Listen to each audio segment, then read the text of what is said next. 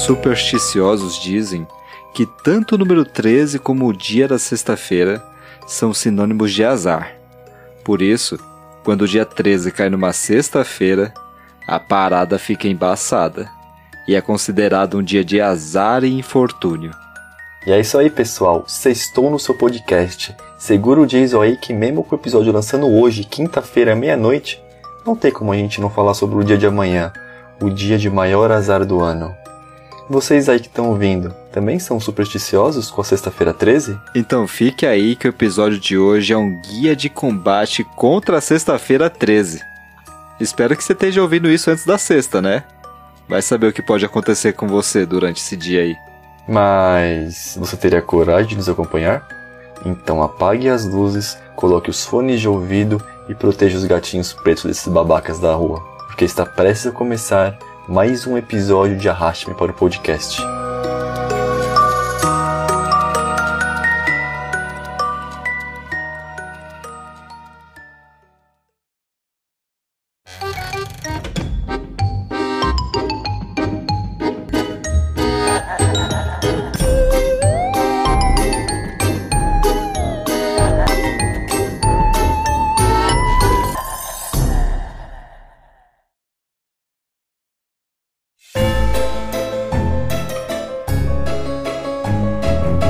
Olá, ouvintes. Me chamo Marcos, estou aqui com o Guto e para quem chegou agora no nosso podcast, primeiramente seja bem-vindo.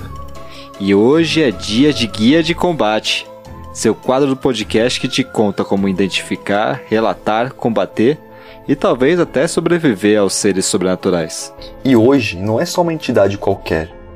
O inimigo é um dia amaldiçoado. E como que você se defende de um dia que tem tudo para dar errado?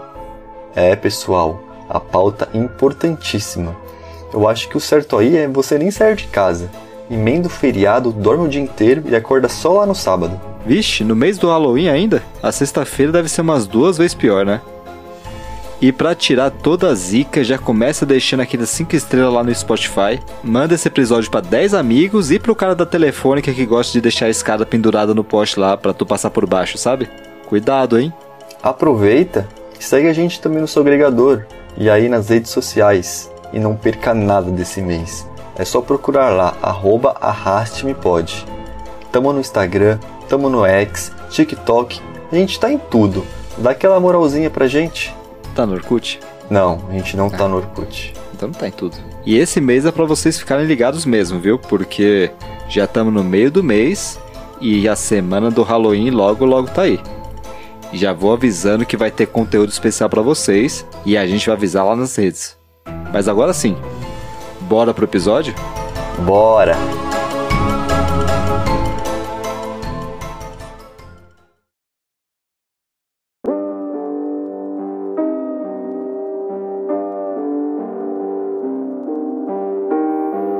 Guto, você se considera um homem de sorte?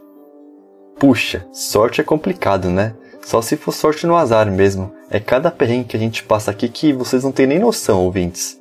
Poxa vida. Bom, nessa sexta aí, eu não acho que quem ganhar ou quem perder, nem quem nem ganhar nem perder, vai ganhar ou perder. Vai todo mundo perder.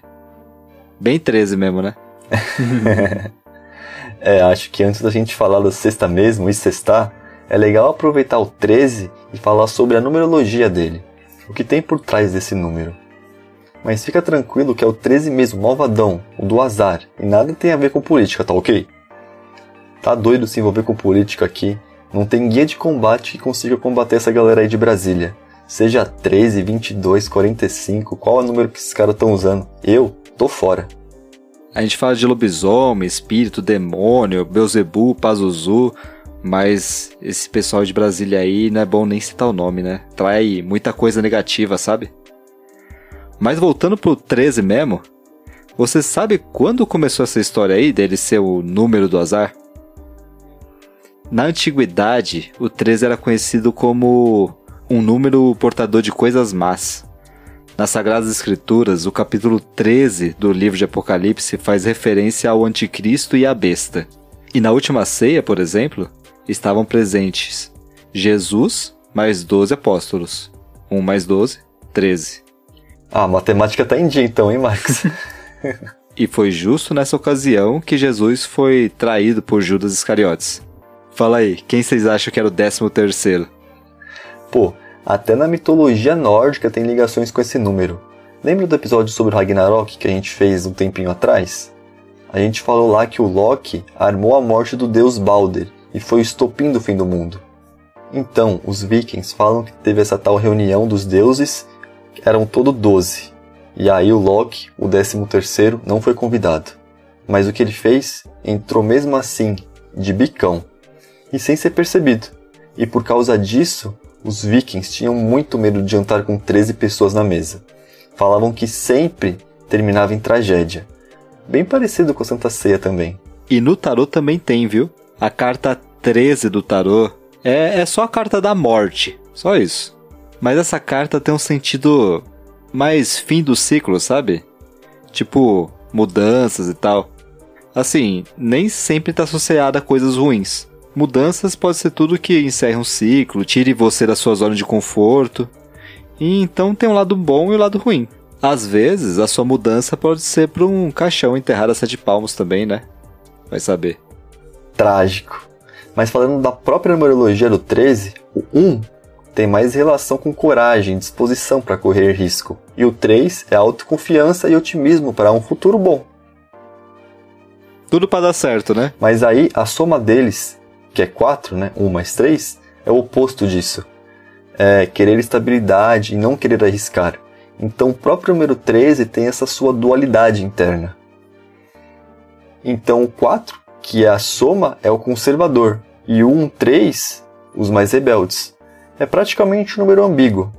Aí tem gente que acha que isso é um sinal de mau gouro, mas outros de boas vibrações. Sem falar também que a, essa soma de 1 e 3, o 4, no Japão se pronuncia Shi, que é a mesma pronúncia de morte. Então lá, em vez do 13, o 4, que é um número de mau agouro. É bem doido isso, porque falam que o 12, que é o número que antecede o 13, é o número perfeito. 12 meses do ano, 12 signos e tal. É bem engraçado. Ah, faz sentido, né? Se melhorar, estraga. O 12 tava perfeito, o 13 passou do ponto, daí cagou tudo. Ah, e ainda tem a triscadeicafobia, que seria o medo ou aversão ao número 13. Tem bastante brasileiro com essa fobia aí, né? Bem doido uma fobia dessas. Tem prédios em certos lugares do mundo que inclusive não tem o número 13. Eles pulam o 13 terceiro andar e vão direto pro 14. Nossa, eu aposto 10 reais no Pix que um desses condomínios é onde o Bolsonaro mora. É, o pessoal aí fala que tem medo do número 13, mas o 13 terceiro salário todo mundo tá querendo, né? É, mas o 13 terceiro é o salário que some mais rápido, né? Para você ver a dualidade desse número.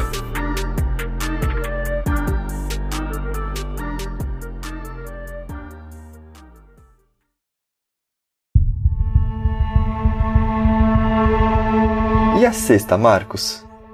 Bom, a sexta por si só não é um dia tão ruim. A não ser que você trabalhe no fim de semana, né? Daí não é nada ok. Lembra da última ceia, lá dos doze apóstolos mais um Jesus? Então, logo depois ocorreu a prisão de Cristo e então a crucificação do Nazareno. E adivinha que dia que ele foi para a cruz? Numa sexta-feira, sexta da paixão, né? Eu acho que daí que vem aquele velho ditado. Sexta-feira é dia de maldade. Nossa. Por isso que nosso podcast sai de quinta. E lá na mitologia nórdica, vocês lembram da Frigga? A deusa da fertilidade que era esposa do Odin? Então, quando as tribos nórdicas se converteram ao cristianismo, a lenda transformou Frigga em uma bruxa exilada no alto de uma montanha. E aí, ela ficou pistola e para se vingar, passou a se reunir toda sexta com outras 11 bruxas e mais um demônio, totalizando assim 13. O que, que eles faziam lá? Rogavam pragas sobre todos os humanos. Doideira, né? Como escalou essa lenda. A Frigga deu origem a Fridagar, que posteriormente viraria Friday, que é sexta-feira lá no inglês da Fisk e da Wizard, né? Doideira essa história, né, cara? Sem dúvida, uma das sextas 13 mais famosas da história foi a sexta 13 de outubro de 1307, onde teve a famosa perseguição aos templários. Felipe IV, após não ser aceito na guilda dos templários, ficou putinho e ordenou perseguição e prisão de toda a ordem. Os templários foram acusados de incinerar cadáveres, beber suas cinzas, assar criancinhas e cultuar abominações absurdas. Esse foi o fim da Ordem dos Templários? Os Templários quiseram, então acho que o Felipinho foi pra Guilda dos Assassinos, né? É, Assassin's Creed aí salvando a nossa pele, pô. Reza a lenda que nessa data muito prisioneiro foi queimado. E até um comandante militar, o Jacques de Molay, antes de morrer, teria rogado uma praga na humanidade. Dia 13 foi literalmente o dia da destruição da Ordem. E a sexta-feira 13, que foi tão crítica aos Cavaleiros Templários, aconteceu no dia 13 de outubro de 1307. O rei da França precisava de dinheiro. E ele devia para muita gente, incluindo os templários. Então ele decidiu que os templários tinham dinheiro e que ele queria. Então atacou a ordem. Todo mundo foi preso. Eles foram jogados na prisão. Foram torturados e muitos foram mortos. Houve longos julgamentos. E esses julgamentos foram realizados pela Igreja Católica. E, basicamente, tudo acabou com a morte de Jacques de Molay, o grão-mestre. Jacques de Molay foi uma figura poderosa e enigmática. Então foi muito importante para a igreja e para a coroa executarem ele em público, para servir de exemplo. E quando eles iam queimar Jacques de Molay, o fogo estava sendo aceso ele amaldiçoou o Papa Clemente e o Rei Felipe, dizendo: Em menos de um ano, vocês vão morrer. E eis que acontece: eles morreram. O que aconteceu foi que depois de 33 dias, o Papa morreu de uma terrível doença. Subitamente, a doença tomou conta dele e o matou, abruptamente. Sete meses depois, o rei da França estava numa expedição de caça teve um derrame e caiu morto no chão, bem ali. Nos anos que se seguiram o exílio dos Templários da Europa, muita gente começou a acreditar que a maldição de morte de Jacques de Molay não se aplicava apenas aos seus inimigos, mas também ao próprio dia em que deu início ao fim dos Cavaleiros Templários. O dia em que eles foram presos, uma sexta-feira, 13.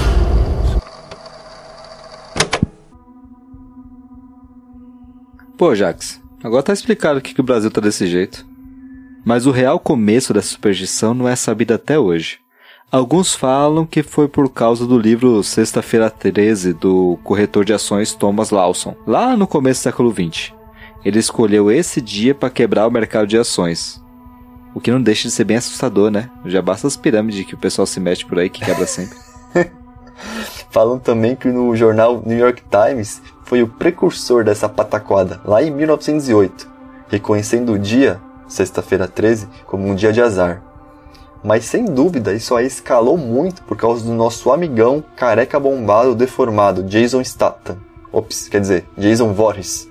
Esse queridinho aí, ele adora fazer aquela chacinazinha nas sextas-feiras 13. Um caso famoso é o do Arnold Schomburg. Já ouviram falar do caso desse mano aí? Oxe, o fisiculturista lá, que volta no tempo para salvar o John Connor? Não, pô, é outro Arnold. Mas também é austríaco. Esse sofria de medo real do número 13. Ele era um compositor austro-americano que omitia o compasso 13 das suas obras. Ele morria de medo de morrer em um ano com uma idade múltipla de 13. Mas a vida? A vida é uma caixinha de surpresas. Como o karma é sempre muito bacana, adivinha? Morreu com 76 anos. 7 mais 6, 13. E pior, na sexta-feira 13 de julho de 1951. E você, ouvinte, tem medo da sexta-feira 13? Tem gente aí que até hoje, quando o filho nasce nessa data, põe a data de nascimento do neném pro dia 14, sábado. Só por precaução. Vai saber, né? É, custa nada.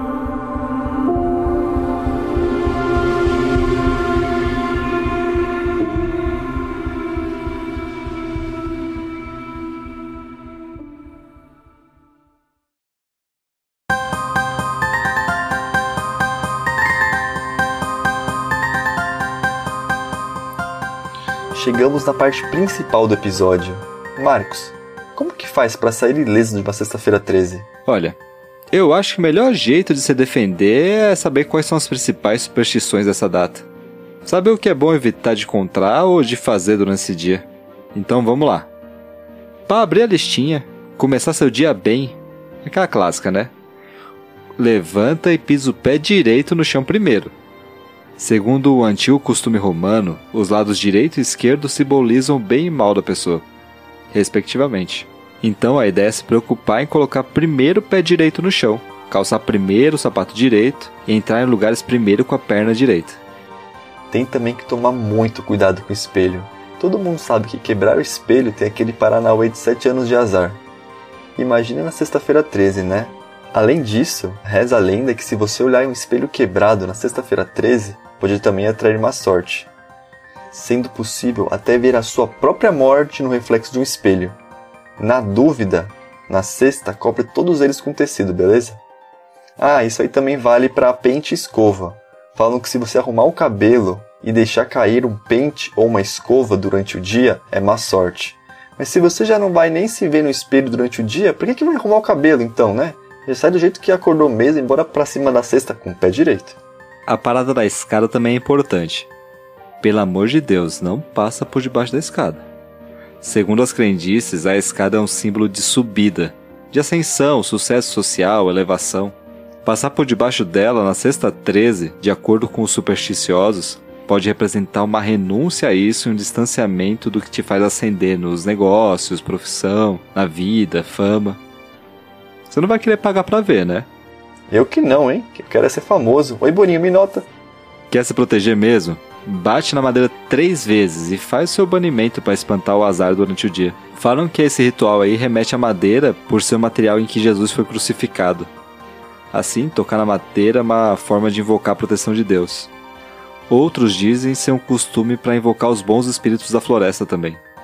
Na dúvida, leva uma tora pro seu trabalho e qualquer vacilinho já dá três madeiradas e já era. Três madeiradas? É, madeirada, melhor que batidinha.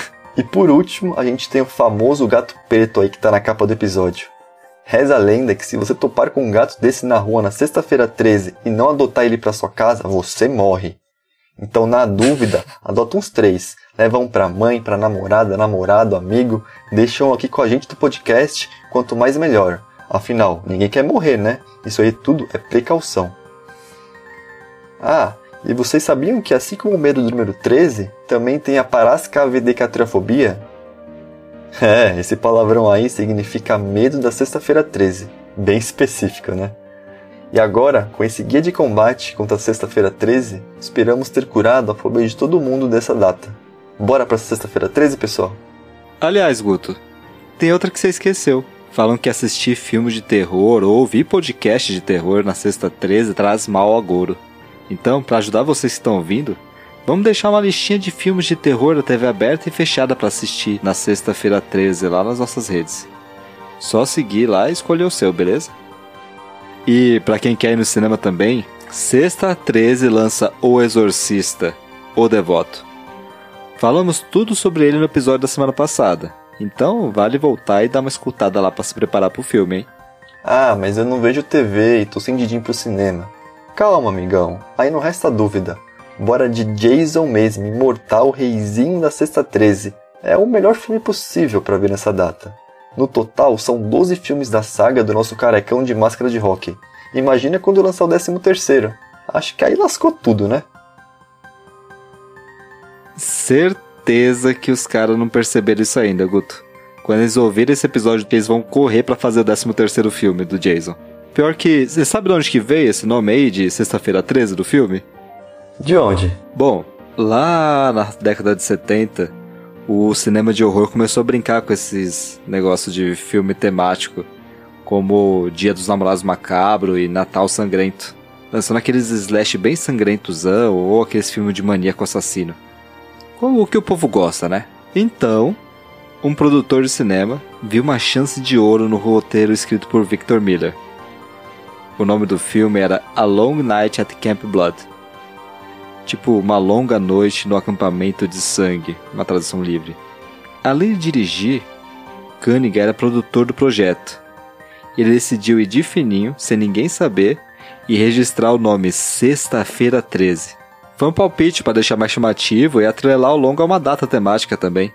Putz, foi uma sacada de gênio. Ele criou aquele monstrinho ali que tá vivo até hoje. E com certeza vai pro 13 terceiro mesmo. O Jason tá aí e ele não morre, é impressionante. Impressionante, cara. Já foi pro espaço, já foi pro futuro, já fez tudo. Pô, será que ele não pegou um pouquinho do Halloween lá do Michael Myers? E aí ele criou uma sexta-feira 13 com o Jason pra tentar bater de frente os dois? Se bem que não tem, né? Esse é o mês pra sair o crossover deles, hein? Vacilaram. Guto, manda um zap pro Cunningham aí, avisa ele que tá no 12 ainda. Tá avisado, Marcos. Mandei aqui no grupo do zap com ele. Bom, pra quem quer maratonar o Jayzão, grande parte dos filmes dele estão no HBO Max. Ou até gratuitamente lá no Pluto TV. É isso aí, gente. De grátis. É só baixar o app do Pluto TV e bisoiar lá na lista deles por sexta-feira 13. Vão ter todos lá. Nossa, é da hora mesmo, né? Fala deles. Impressionante. De grátis.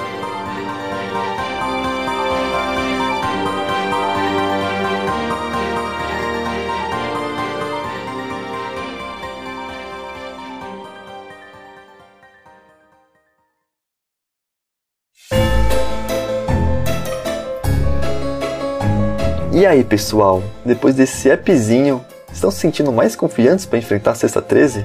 Entender essas crenças populares é muito importante. As pessoas costumam usar superstições para tentar alcançar aquele resultado desejado, e também para aliviar a ansiedade ou até justificar certos vacilos. Não existe nada científico que comprove que realmente a sexta 13 seja um dia de azar. Pelo contrário, ela pode até ser um dia de sorte, né? Dependendo da sua perspectiva. Então, ao invés de ficar com medo dessa data misteriosa, tenta incorporar alguns rituais positivos e bora pra cima. Sextou, rapaziada. O azar de um é a sorte do outro, né? E você aí, ouvinte? Tem algum relato esquisito que ocorreu em sexta-feira 13? Manda pra gente aí nas nossas redes sociais ou até na caixa de mensagens aí do episódio do Spotify. Manda aí pra gente. Mas por hoje é isso. Chega de sexta-feira 13. Pera, Marcos. Que que é isso? Ai, caramba! Ah, não, mano, mais sete anos de azar. Vai, corre, corre, corre.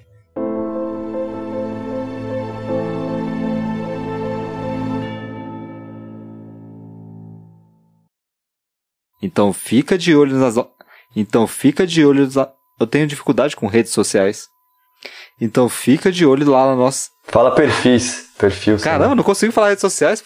Então fica de olho lá nas nossas. Caramba. Tô voltando de férias. Vai pegar o ritmo.